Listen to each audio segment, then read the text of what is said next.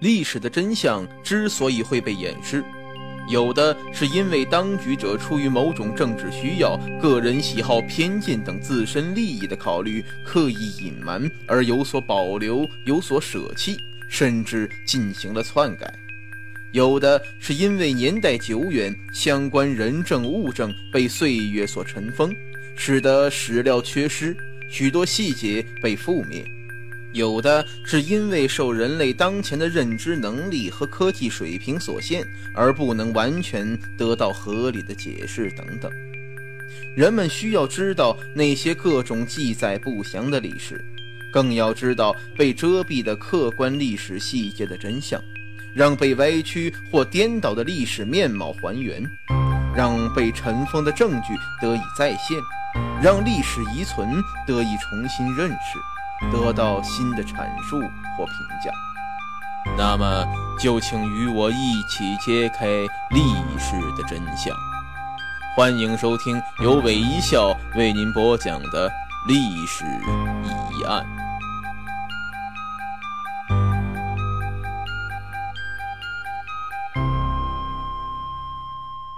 今天我们先来说三星堆文化的无穷魅力。三星堆遗址位于四川省广汉市南兴镇北，这里有一条古河道，叫做马木河。河道北岸的地形形似月牙，人们便给它起了一个美丽的名字，叫月亮湾。而三星堆则得名于河道南侧的三个大土堆。三星堆遗址的最初发现是非常偶然的。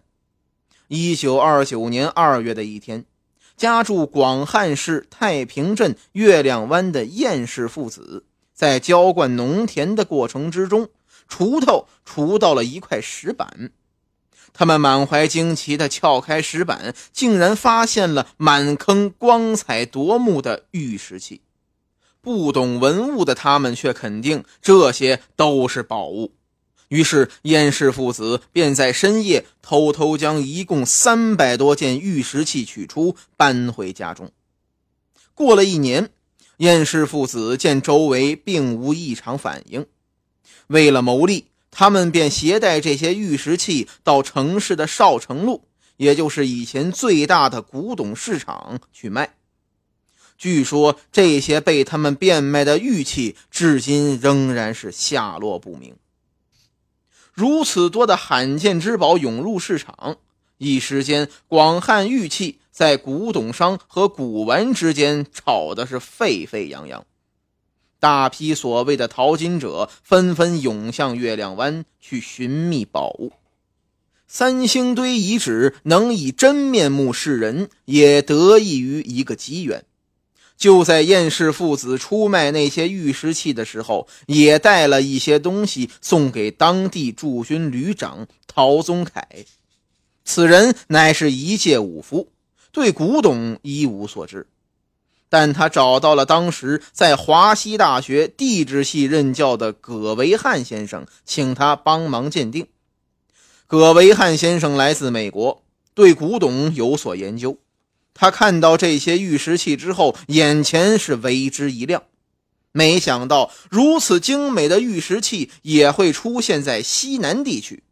他初步认定了这些玉器是周代礼器，那可是稀世珍宝。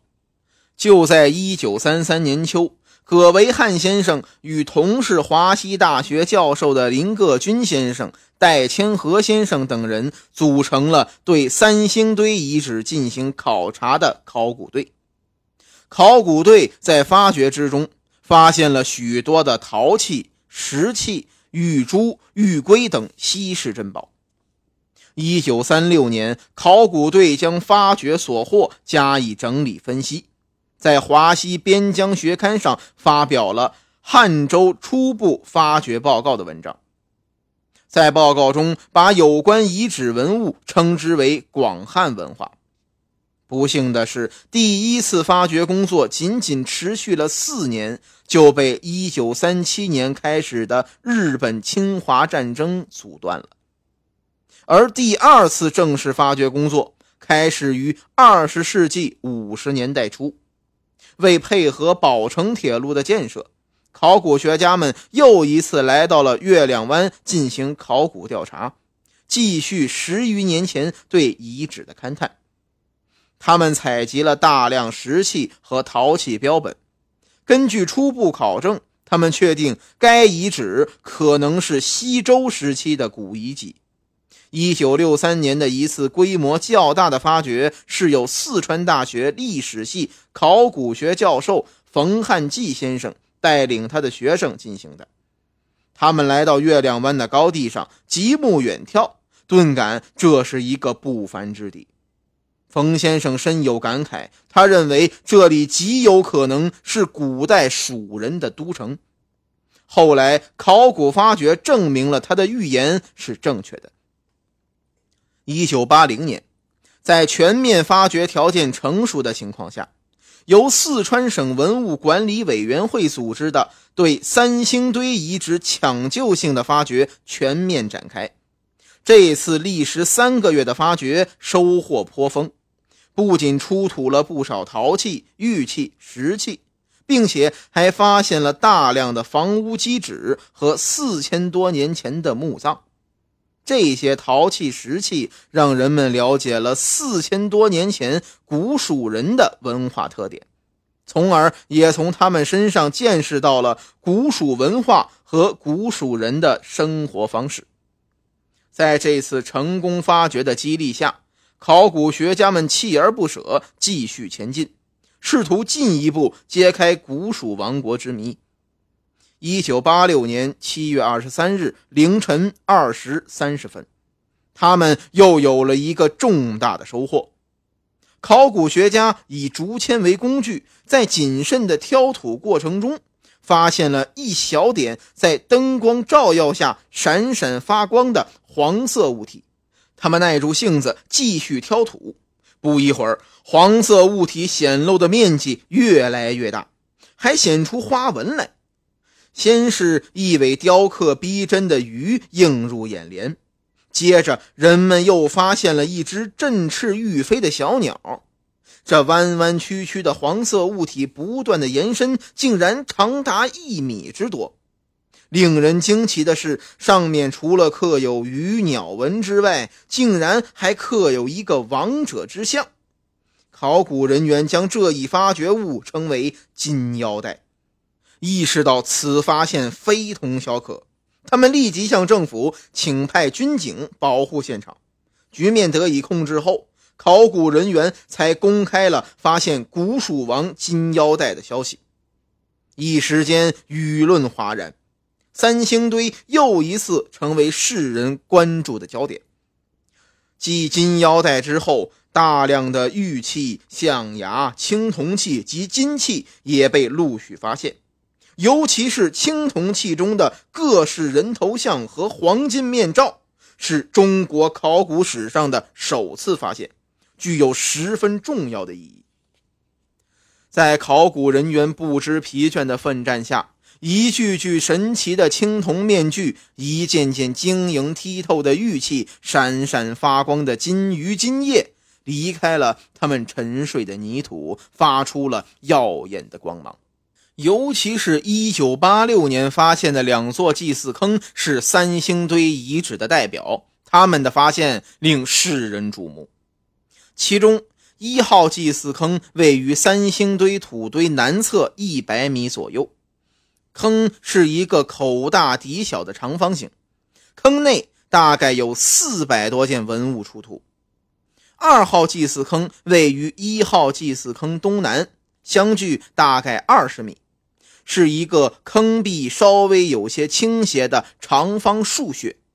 从这个坑里出土了四百三十九件青铜器，一百三十一件玉石器，此外还有鼓、象牙等器物。这些三千年前的青铜人像雕塑，在中国古代文明史上十分罕见，在东方乃至世界艺术史上都占有十分重要的历史地位。其中一件大型青铜立人像的发掘，填补了美术史上商代大型雕塑的空白。它总体身高将近三米，是目前为止发现的几尊最大的青铜铸像之一。人像面部的器官雕刻的栩栩如生，头上还戴着用羽毛装饰的发冠。他手臂的动作好像是在进献贡品。人像身着饰有巨龙、云雷、人面的花纹的衣服，看上去十分华丽。无论是从他的面部表情、身体动作，还是衣着来看，都体现了浓厚的宗教色彩。因此，有的专家推断，这个青铜大力像可能是一个象征着王者的私屋。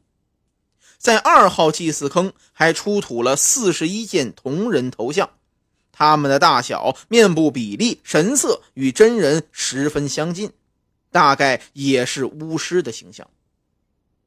在这两座祭祀坑中，人们还发现了一种被专家称为有不死或通天地功能的神树，那就是用青铜器制作的铜树。其中最大的一棵高近四米，由树座、主干和三层树枝组成，体态挺拔，装饰十分精美。树下底盘为圆环形，上有一个描绘着云气状花纹的山形树座。高大的树干一共有三层，一层向外伸出三根枝条，每一根枝条上都站立着一只鸟。树端挂着一个桃形的果实，十分精巧。除此之外，更让人称奇的是，在树座下面背朝着树干跪着三个人像，他们的表情十分威严庄重，愈发使神树显得神圣无比。这棵神树是目前世界上发现时代最早、形体最大的一株。根据推测。后世兴起的摇钱树，可能就是在此基础上发展而成的。两座祭祀坑中，除了青铜立人像和铜树之外，还有玉石器和青铜礼器，也是颇为重要的。出土的玉器，其中一部分像斧、凿、刀、锄、蛇形器、椭圆形穿孔复式等，具有浓厚的地方特色。很明显是当地人制造的，蜀人本来就有玉器，而另一部分像玉章、玉琮、玉戈、玉环等，他们的制造则体现出中原文化的影响。三星堆遗址重新出现在世人面前，它的社会影响和学术意义是十分重大的。英国《独立报》曾以“中国青铜像无与伦比”为题发表文章，称三星堆青铜像是古代最杰出的艺术制品。而这次大量的青铜文物出现，也将使人们对中国金属制造的认识上升到一个新的高度，让我们感受到了一个高度发达的早期蜀王国文明的无穷魅力。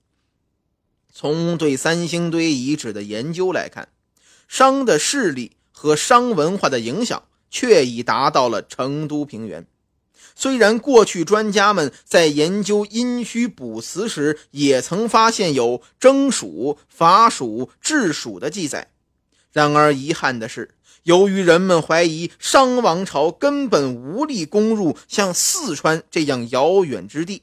所以这些记载以前并没有引起人们足够的重视。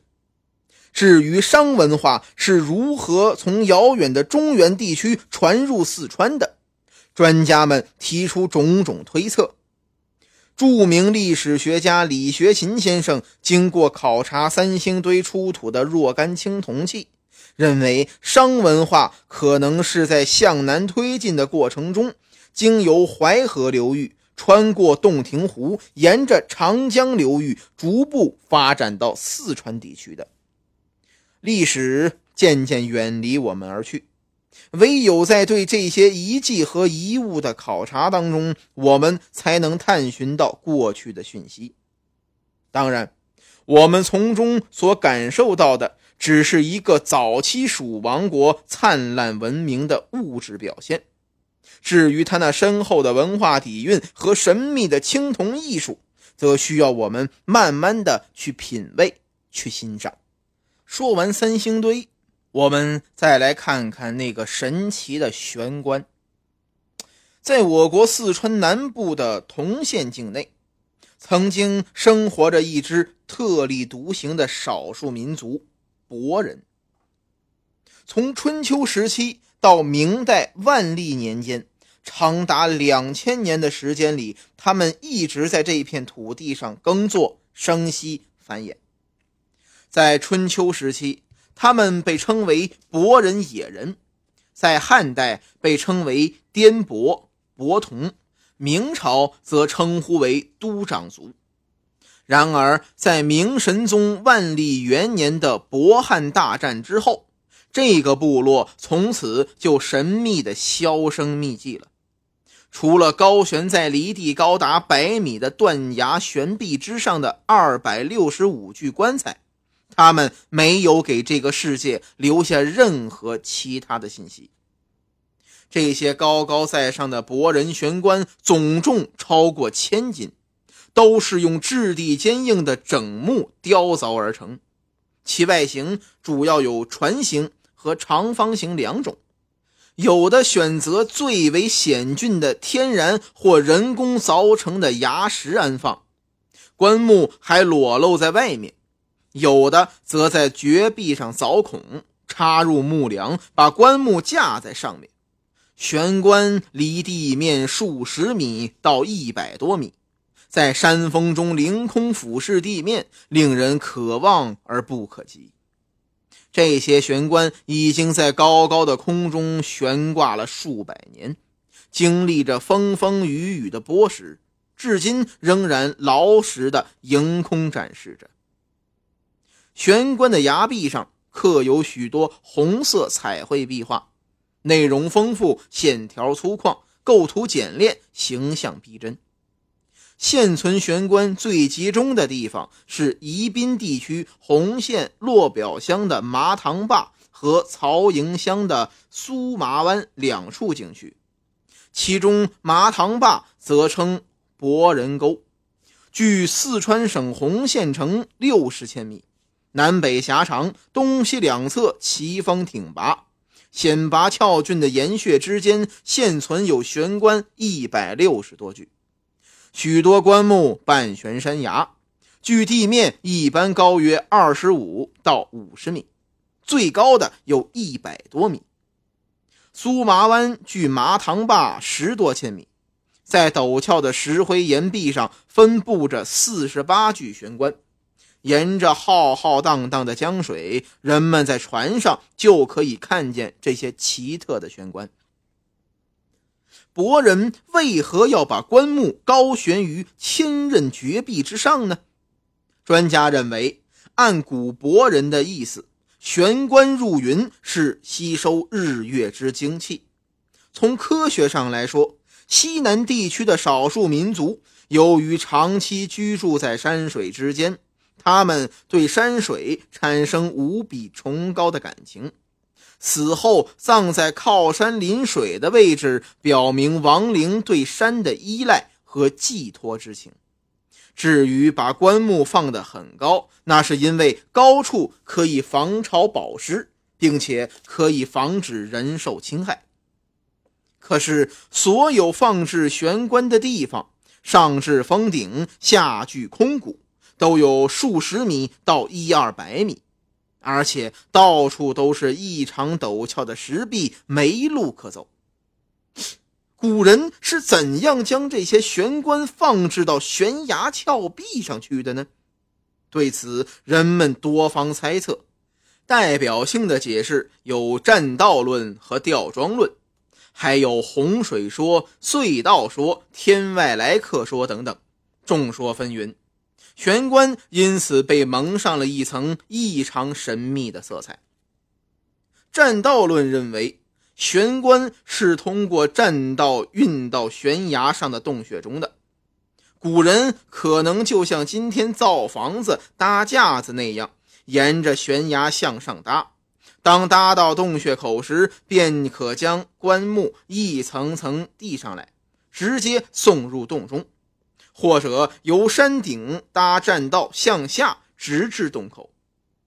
证据是，现在只要乘竹筏沿九曲而游，还可以在两岸的岩壁缝隙处看到一些残存的木料。这就是安置船棺后，为确保它的安全而将栈道拆除的遗物。但是，存放船棺的悬崖多是单独成峰的，突兀峭拔，岩壁坚硬，由下而上搭架子能搭到数百米，谈何容易？特别是在工程技术还极其落后的古代少数民族地区，这是很难实现的。吊装论认为，悬索下救。可以解决千斤之物如何挂上悬崖的问题。一九七三年九月，公安部门曾侦破了一起盗悬棺案，两名盗贼供认，他们买了数百千克粗铁丝制成软梯，上端紧绑在岩顶的大树根部，一人把风，一人顺梯而下，直至洞口。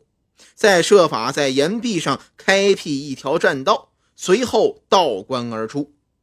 有些人因此认为博人是反其道而行之，先找到安葬洞口，在洞口前架设数米长的栈道，棺木在顶峰就地制成，装殓死者后吊垂而下至洞口，再由人推进洞去。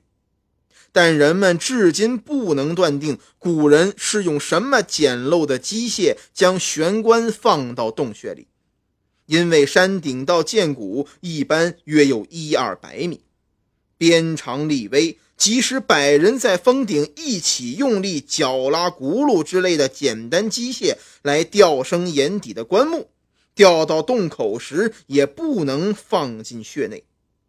玄关隐身在云雾缭绕的峭壁之上，充满了永恒的神秘色彩。它作为文化发展史中的一个奇迹，沉积了往日逝去的记忆。伯族为何悬棺而葬？刀耕火种的年代如何置棺高岸？伯族人是怎样消失的？棺上的红色岩画又在讲述什么故事？这些谜还有待解答。